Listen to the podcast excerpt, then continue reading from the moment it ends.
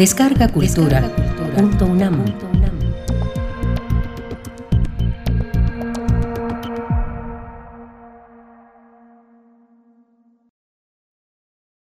Muchachas que trabajan. De Vicente Quirarte. Son el primer y el mejor regalo que la ciudad otorga a sus mortales. Salen con el sol, todas tacones, cabello aún mojado, blusa recién planchada, lociones y cremas que recuerdan los ires y venires del durazno y la rosa. Como la mañana es nueva, no les importan los empujones en el metro, las apreturas en peceras y autobuses.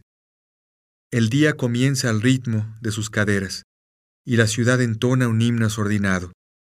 Las esperan bancos, almacenes de departamentos, oficinas, modestas tiendas del centro empeñadas en la batalla contra los enormes centros comerciales que la megalópolis levanta como castillos autosuficientes y poderosos.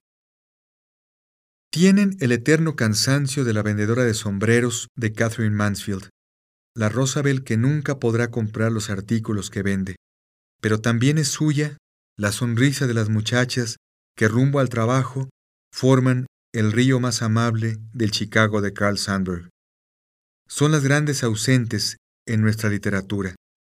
No están en los mexicanos pintados por sí mismos, aunque Ignacio Ramírez, Hilarión Frías y Soto, Juan de Dios Arias, en compañía del litógrafo Ezequiel Iriarte, las hayan buscado de viva voz en los testimonios de la estanquillera y la vendedora de chía.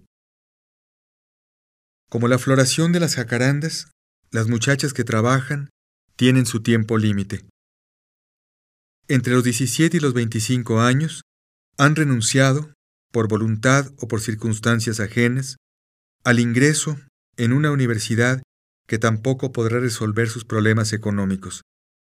Pero entre el trabajo y el matrimonio, porque querrán casarse cuando la rutina se gaste y exija la entrada a una nueva monotonía, instauran un aquí y una ahora, que es el tiempo para ser bonitas, para adornar el mundo, para gustarse. Hacen con su sueldo el milagro de la multiplicación de los panes, y si su economía, como la del país entero, anda por los suelos, se las ingenian para que en el exterior parezca lo contrario. Aunque las medias sean caras y se corran al primer descuido, sus piernas lucen siempre esa segunda piel que las hace más desnudas. A pesar de que haya que peregrinar hasta las fábricas de León o incursionar al mercado de granaditas, mantienen su fidelidad a los zapatos nuevos, al vestido cuyo estreno haga más tolerables las ocho horas detrás de un escritorio.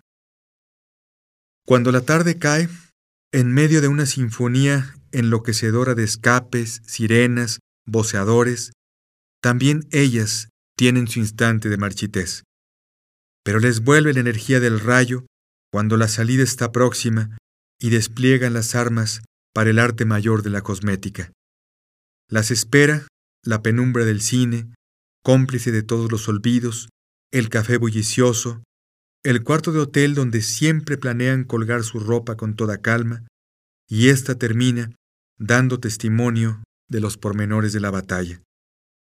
Pero hay tardes en que no hay novio, ni amigas, ni cine donde matar el tiempo por delante, ni príncipe que transforme calabazas en carrozas. Como una película que corre inversamente, vuelven a casa, gastadas como el día, cansadas de una nueva humillación que la ciudad inflige a sus habitantes. Mal comidas, cansadas, aturdidas por el aire sucio, ahora sí les molestan los piropos. Ahora sí se vuelve un martirio el largo camino a casa en medio del desierto.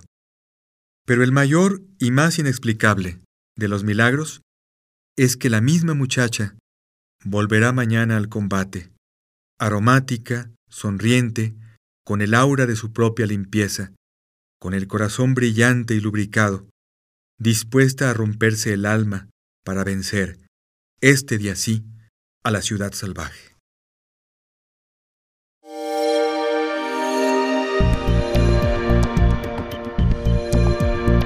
Descarga Cultura.